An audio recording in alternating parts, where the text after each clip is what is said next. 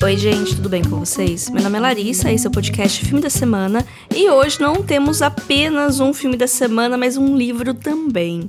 Eu vou falar de Memórias de uma Geisha, que é um tema que eu tô prometendo já faz um tempo. E olha, tem muita coisa para falar, eu preciso organizar tudo de uma maneira interessante. Só para vocês saberem de antemão a estrutura desse episódio, que talvez fique um pouco mais longo que o habitual, eu vou começar falando sobre a minha história pessoal com a obra.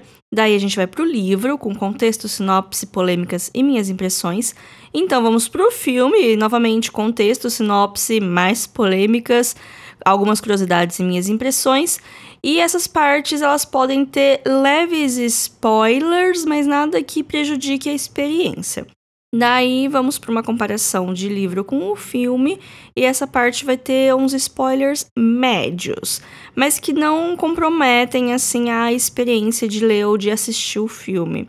Mas se você for daquelas pessoas que quer ver sem saber de absolutamente nada, aí é o momento de você parar. Então eu vou para uma última parte, que aí vai ser uma discussão do final dos dois, e vamos entrar para a parte de spoilers mais pesados. Vou chamar a vinheta e, e, aí fica o aviso, né? Você pode assistir episódio de completo sem ter visto nenhum nem outro? Pode, claro. Quem sou eu para falar o que você deve ou não fazer? Mas eu vou deixar esses avisos, né, de pontuação, assim, de onde que eu vou entrar com mais detalhes na história. Vamos lá que tem bastante coisa, esse roteiro ficou bem grande. Vou começar pela minha história com a obra. Eu não lembro exatamente que ano que foi, mas eu tava no ensino médio, então foi entre 2007 e 2009 que eu me deparei com um filme na locadora. Eu assisti ele e eu amei. Fiquei bem apaixonada mesmo pela estética, pelo romance slow bird, daqueles que demoram para acontecer, e por todo o visual do filme mesmo. Eu fiquei tão fascinada pelo filme que pouco tempo depois, em 2011, eu comprei o livro que originou o filme. E eu jurei que eu ia ler ele. Eu levei comigo em umas duas viagens que eu fiz nos anos seguintes e nada de sequer abrir esse livro. Foi o primeiro livro que eu trouxe quando eu me mudei pra Bauru. ano passado tava arrumando meu armário. Eu falei, não, do ano que vem não pode passar esse livro, eu preciso ler.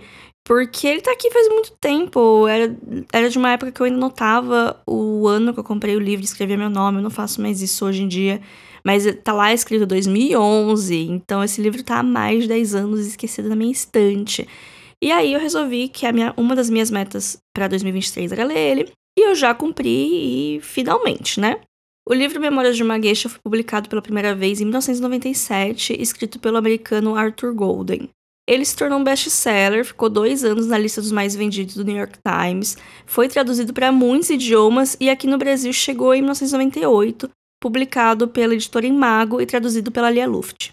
Eu tenho a versão física dessa editora e era bem ruim de ler porque as páginas elas são brancas o texto é muito pequeno, assim, uma característica de edições mais antigas, assim, do final dos anos 90, começo dos anos 2000. Para quem tá mais acostumado com folhas mais em tom de creme, umas letras maiores, uma diagramação mais espaçada, isso é uma coisa relativamente recente no mercado editorial brasileiro, né? Antigamente não era tão comum isso. Era mais comum as páginas em branco, né? As páginas serem da cor branca. E o texto ser bem pequenininho. E eu sou míope. Então foi bem cansativo de ler esse livro por causa dessa diagramação dele. E ele tem 460 páginas. É muito grande e ele parece ser ainda maior, porque você lê duas, três páginas e você cansa. E aí você olha quanto que falta e é um monte ainda. Atualmente o livro está fora de estoque, só dá para encontrar ele usado em sebos, mas tem uma versão digital com a mesma tradução, porém está saindo pela editora Arqueiro e com uma capa diferente também. O livro conta a história da Sayuri, que vai ser o ponto de vista do livro e contar a sua história, desde que ela foi separada de sua família com 9 anos até se tornar uma das gueixas mais famosas de Kyoto, passando por algumas fases da sua vida. Eu não encontrei se houveram muitas críticas ao autor na época, por se tratar de um homem branco escrevendo sobre uma mulher japonesa, mas eu encontrei uma coisa pior: um processo. Nos agradecimentos do livro, ele fala que conversou com várias gueixas para entender melhor a vida delas, mas uma dessas gueixas ele nomeou como a maior fonte de informações, a Mineko Iwasaki, que aceitou conversar com o autor achando que seria algo confidencial, assim, que ele não ia botar o nome dela no livro.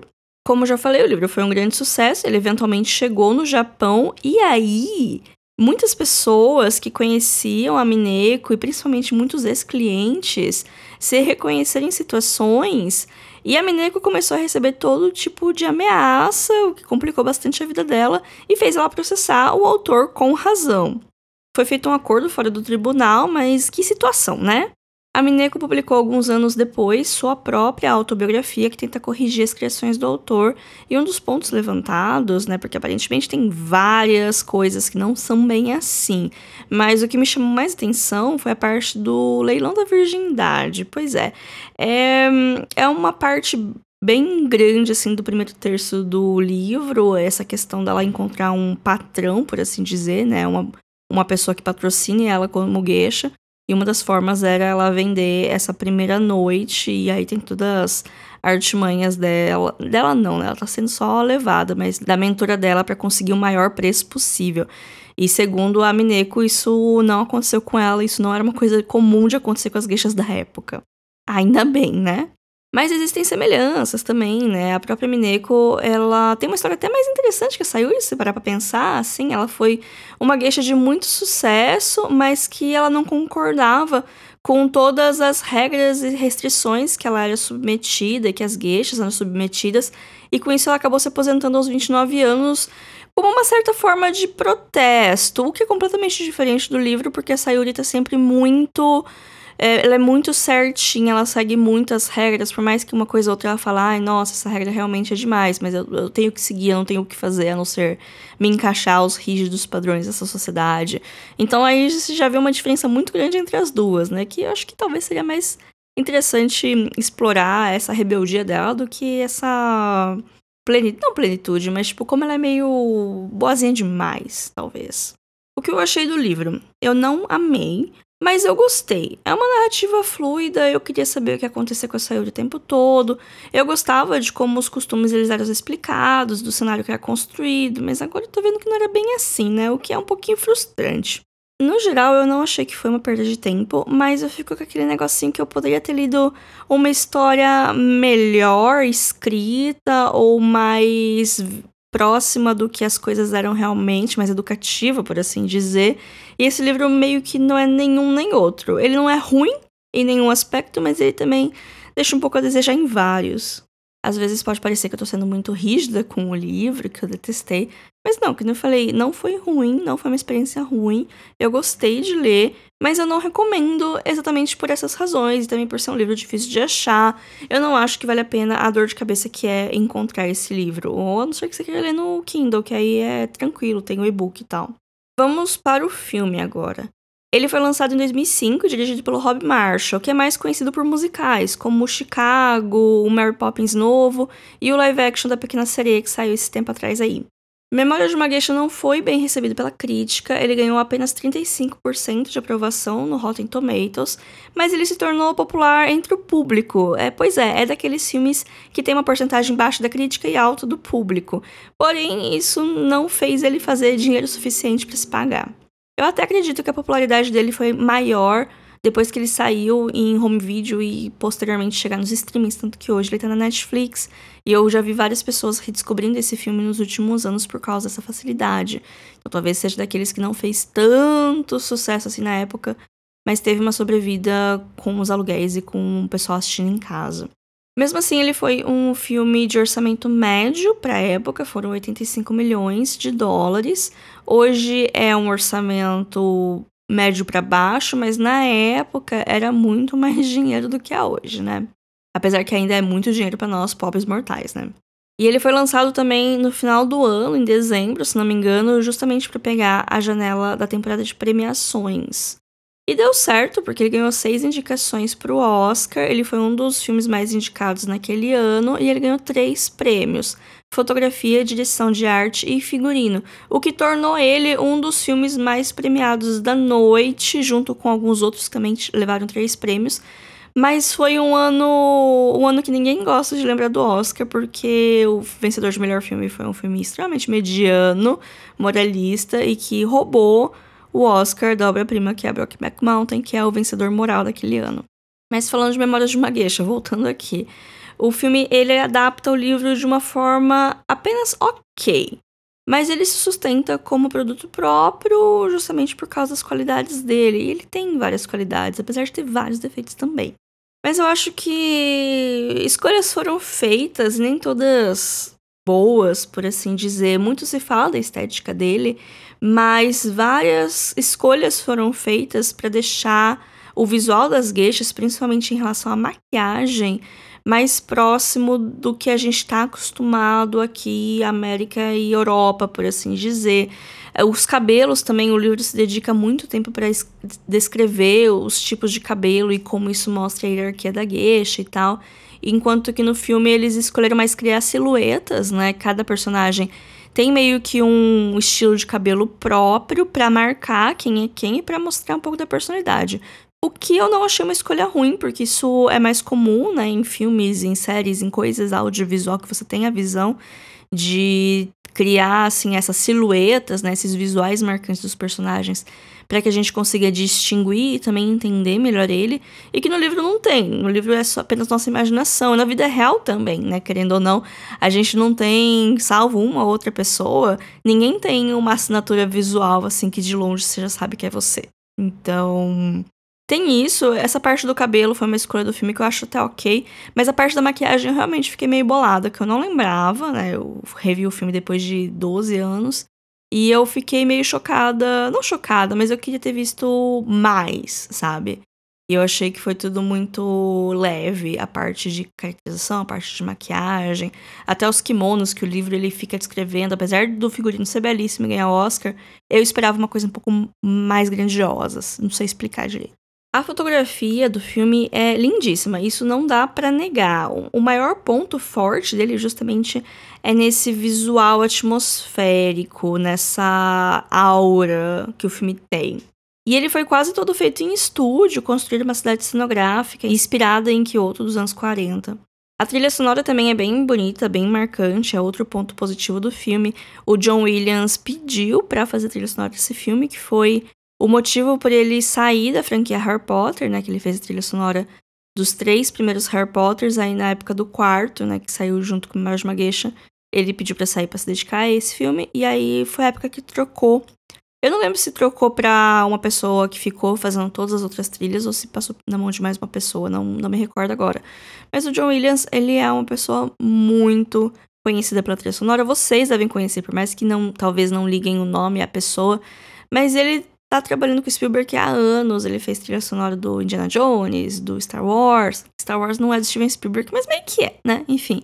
Então, várias dessas trilhas marcantes são do John Williams e basicamente tudo do Steven Spielberg é John Williams. Enfim, o cara, ele é incrível, um compositor incrível e ele pediu pra participar desse filme. Então, né?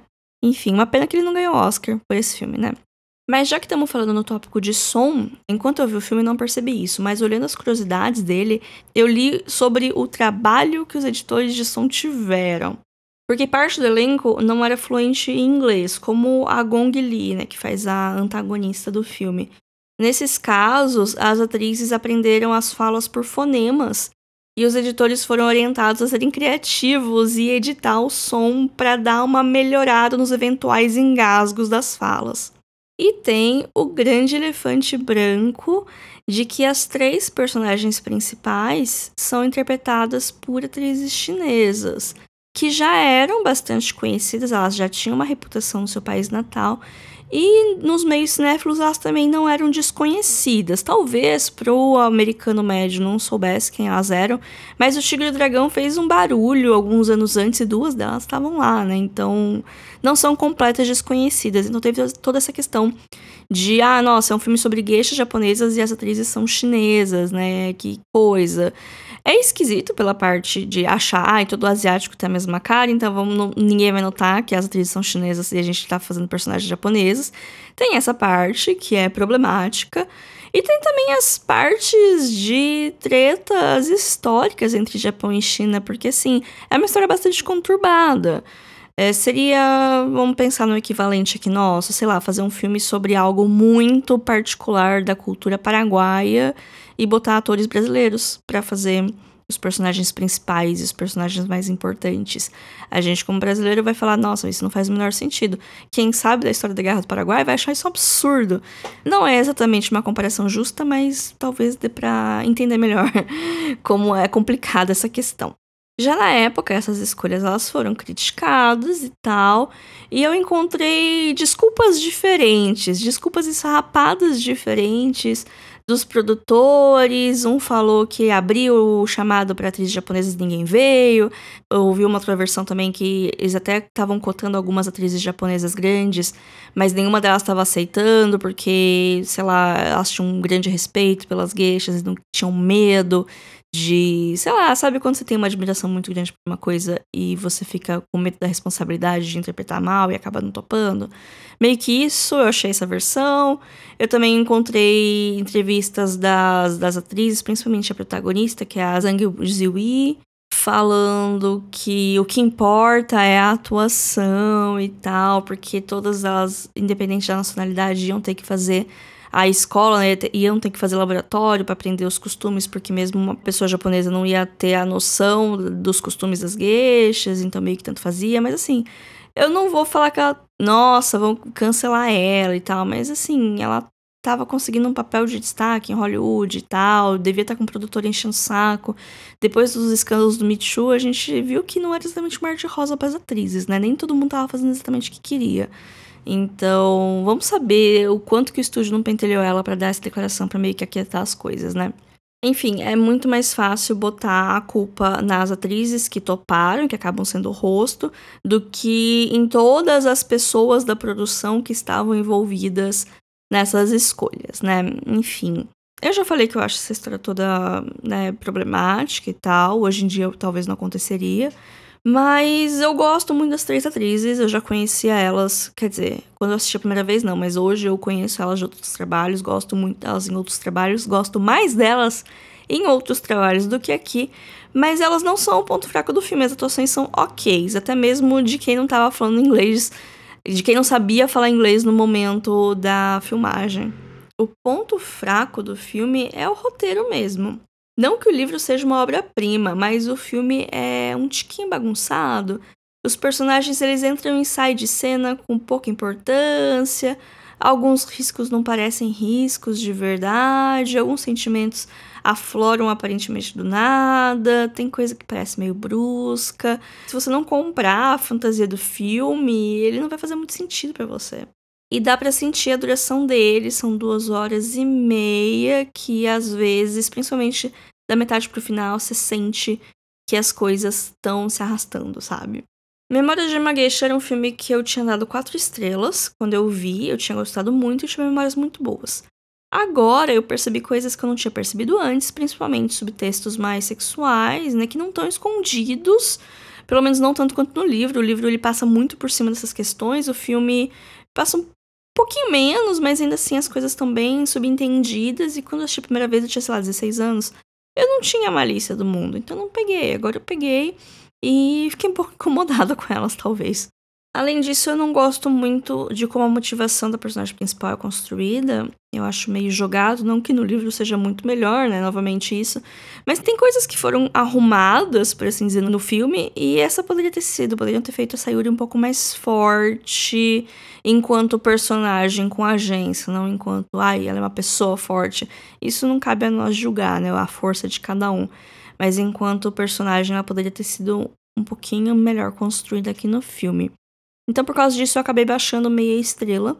Agora ele tá com três estrelas e meia, o que ainda é uma nota razoavelmente alta, eu ainda continuo gostando do filme, mas muito mais pela nostalgia que eu tenho dele do que por ele ser um filme bom. Esse episódio tá cheio de recomendações, que não são exatamente recomendações, mas que talvez sejam recomendações ou que talvez deixem vocês interessados de um filme que talvez vocês nunca tivessem interessados. Então, essa é minha função, despertar o bichinho da curiosidade. Se vocês vão gostar ou não, aí é com cada um, eu não tenho poder nenhum sobre isso.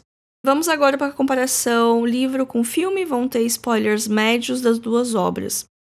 Como eu já disse, o filme melhora, por assim dizer, alguns aspectos violentos que eram meio gratuitos no livro, só para adicionar sofrimento para pobre Sayuri. Inclusive, essa é uma grande crítica que eu tenho ao livro, porque tem umas horas que parece ser apenas sofrimento pelo sofrimento pelo sofrimento, para no fim ela falar, ah, mas eu sou grata por esse sofrimento todo, porque fez eu ser quem eu sou hoje, uma coisa meio Sansa Stark, sabe? E eu não sou muito fã desse tipo de narrativa. No filme deram uma amenizadinha nesse monte de sofrimento, por exemplo, no livro ela é vendida para se tornar uma gueixa, ela é afastada dos pais meio que à força, enquanto no filme parece que ela só é mandada para lá, ainda meio que contra a vontade dela, ainda meio que sem a orientação necessária, mas é menos abrupto, por assim dizer, que no livro. Eu já falei da parte do leilão da virgindade, né? No livro é uma grande coisa, no filme tem, mas não dura tanto e não é tão explícito. Tanto que quando eu vi com 16 anos, não tinha nem entendido o que estava acontecendo. O filme mal toca no assunto dos donas, que são tipo. Como explicar? É tipo um cliente fixo que paga um salário ou despesas fixas pra Geisha ser a amante dele. Porque, assim, é uma coisa que deixa bem claro, tanto filme quanto livro, que as gueixas, elas não são prostitutas, não são sinônimos, elas oferecem companhia para homens. Aí, o que cada um faz com essa companhia meio que fica subtexto. Eu até vi críticas, assim, até do pessoal, até da própria Mineco, acho que falando, que os americanos tinham a cabeça muito muito suja, porque se vê um homem e uma mulher sozinhos no lugar, acha que eles vão estar tá fazendo coisas, sendo que não é só isso que dá pra fazer, sabe? Mas enfim, o Dona, ele é meio que esse cliente fixo e aí tem outras coisas também. Ela realmente vira um amante dele. E também é uma outra questão no livro, porque a, a Mameha, que é a mentora da Sayuri, ela tem um Dona fixo. E ela quer que a Sayuri tenha também. Eventualmente ela vai ter. Ela tem um, dois. E no final do livro ela tem outro, né? Que é a resolução do romance. Mas tem toda essa situação que ela não quer, ela não gosta do cara, mas ela precisa ficar com esse cara por causa que ela precisa dessa segurança financeira e também porque a guerra tá chegando e é um cara do exército, ele pode dar umas vantagens que talvez elas não tenham porque ele tá começando a ter racionamento de tudo e tal, então é uma parte do livro isso. E é meio chato, né? Porque é, acaba sendo uma violência contra ela, de certa maneira, por mais que ele nunca seja violento com ela, não significa que ela queira estar lá fazendo o que ela tá fazendo, né? Isso não tá no filme, ainda bem.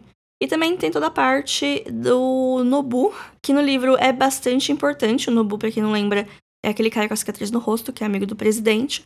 No livro, ele e a Sayuri, eles têm uma relação platônica, mas muito forte, eles são muito amigos. Você percebe que ele gosta muito dela, enquanto que ela não gosta muito dele, porque ela é apaixonada pelo presidente. Mas assim, não é que ela não gosta, ela não suporta. Ela vê ele como um amigo e eles se ajudam em vários momentos, assim, eles têm muitas, muitos diálogos, muitas conversas, eles meio que se ajudam em vários momentos, e principalmente ele ajuda bastante a Sayuri, principalmente na parte da guerra.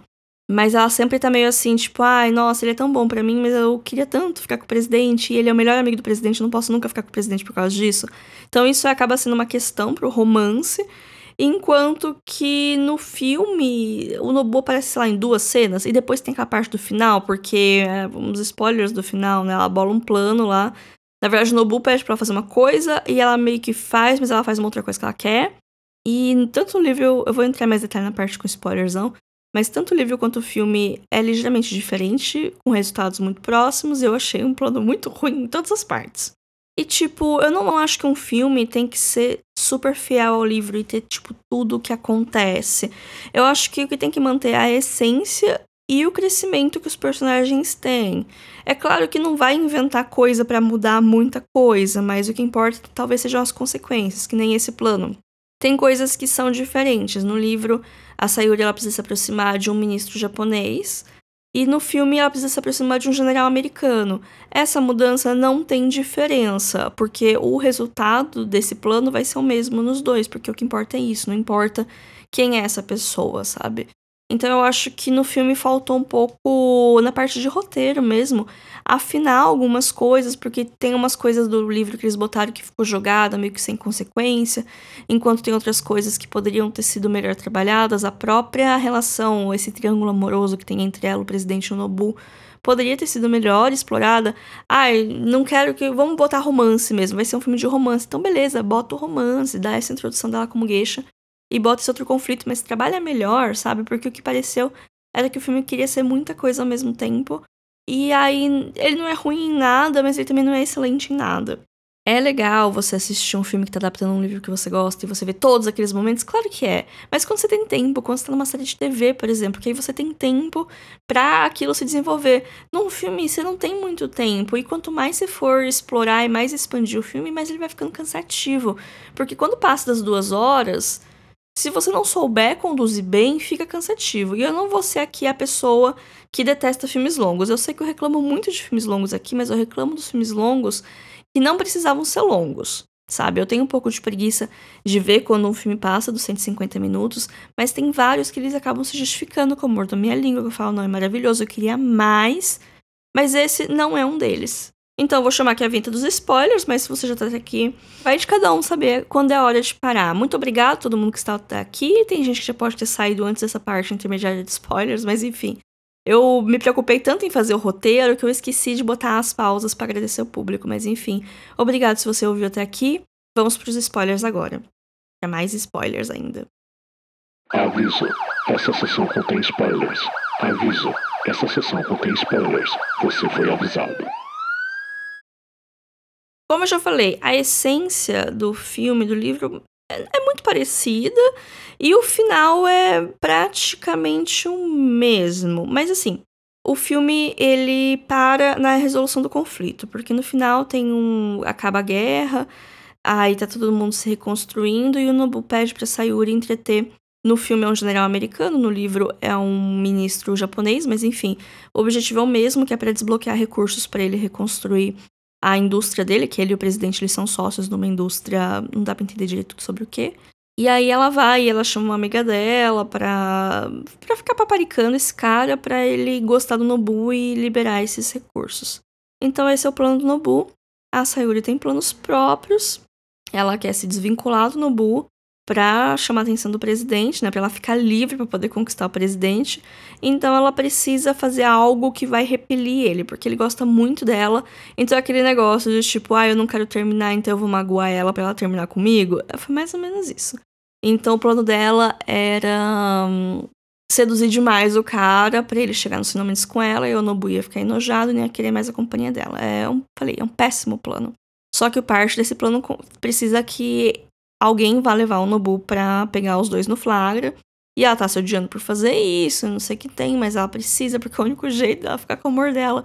Ai, ai. Tinha que ser um homem escrevendo, né? Mas enfim, o filme termina quando. É muito rápido que as coisas acontecem, né? Tipo, a menina que vai levar o Nobu, na verdade, leva o presidente.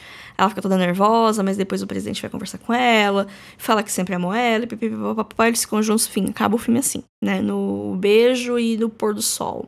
No livro acontece isso também, mais ou menos desse jeito, mas as coisas continuam. É bem rápida essa parte, é bem assim, um tipo, ah, o que aconteceu depois disso, mas o filme, o, mas o livro vai falar, né, o que que rolou.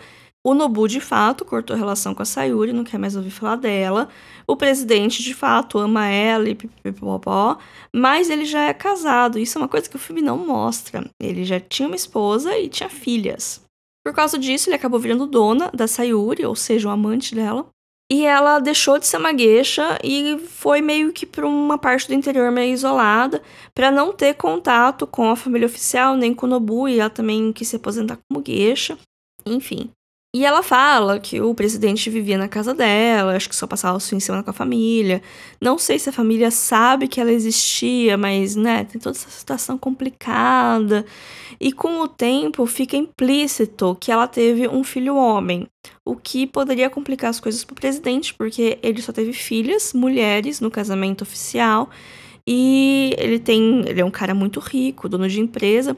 E no testamento dele, ele deixou elas como herdeiras. Na verdade, deixou os maridos delas, né? Que elas eram mais velhas. Porque o presidente é bem mais velho que a Sayuri, tem isso também. Mas deixou os maridos delas com a herança. E se descobrissem um filho ainda que ilegítimo, poderia complicar a situação delas, né? Então, por causa disso, a Sayuri, que já não estava muito contente de estar tá lá, ela acaba falando: ah, vamos pra América e tal. E porque o filme tem uma babação de ovo enorme dos Estados Unidos, assim, como que um pessoal que anos antes tinha levado uma bomba atômica, fica vangloriando tanto os Estados Unidos como terra da liberdade, terra da oportunidade. Ah, pelo amor de Deus, sabe? Isso também começou a me cansar, assim, da segunda metade do livro, que depois que passa a guerra, que começa a ter uma, uma, uma presença constante dos, dos exércitos americanos que estão lá, ela fica, ai, mas Estados Unidos é onde as pessoas fazem dinheiro, e pipipi, popopó. Ela chega a viajar algumas vezes enquanto ela tava, né, se aposentando se aposentando não, mas depois dos eventos ela viaja algumas vezes para os Estados Unidos, até que ela resolve se mudar para lá com o suposto filho dela que ninguém sabe se existe ou não, e o presidente visita ela com frequência, porque ele viaja para lá com frequência, e ela abre uma casa de chá lá, né, que é o lugar que ela frequentava, né, as casas de chá, e ela vive a vida dela com relativo conforto, né? O presidente acaba morrendo, eventualmente passam-se muitos anos, gente. Não é spoiler falar que alguém morreu de idade nesse tipo de história, né? Mas é meio que assim que as coisas acabam. Então, o que eu acho desse final eu não gosto muito, pra ser bem sincera. Eu não gosto muito da situação que a Sayuri acabou se colocando, né? E, enfim, ela foi feliz, ela teve o amor do presidente tal, mas não sei. Às vezes eu penso que se fosse uma mulher escrevendo, não precisa nem ser. Sei lá, eu acho que se fosse uma mulher escrevendo ia ser completamente diferente a história. Em vários momentos eu sentia, tipo, mano, uma mulher não falaria isso. Pelo menos não falaria assim. Talvez ela falaria em público por vergonha de falar outra coisa, mas se ela fosse escrever suas memórias, assim, do, mais profundas dos seus pensamentos, não ia ser isso que ia sair. Então eu acabei ficando com esse gosto meio. Não chegou a ser um gosto amargo, mas eu ficava tipo, nossa, isso aqui tá muito longe de ser incrível. E foi uma sensação constante. Filme e livro igualmente. Mas enfim, é isso. Eu já falei demais, o bruto desse episódio tá enorme. E essas foram as minhas. Tudo que eu consegui lembrar de falar sobre o filme, sobre o livro, sobre as minhas impressões, falar rapidamente das polêmicas, porque são várias. E o veredito final, se vale a pena revisitar ou não, eu acho que eu já até falei. Vai de cada um, né? Cada um faz o que quer. Eu recomendo com muitas restrições, tanto livro quanto filme. Eu recomendaria outras coisas como prioridade. Então, esse foi um episódio de um filme da semana que eu não recomendo tanto, mas que eu tenho tudo isso para falar sobre. Então, eu espero que tenha sido um episódio produtivo, espero que vocês tenham gostado. E até semana que vem. Acabou aqui, até semana que vem. Tchau, tchau.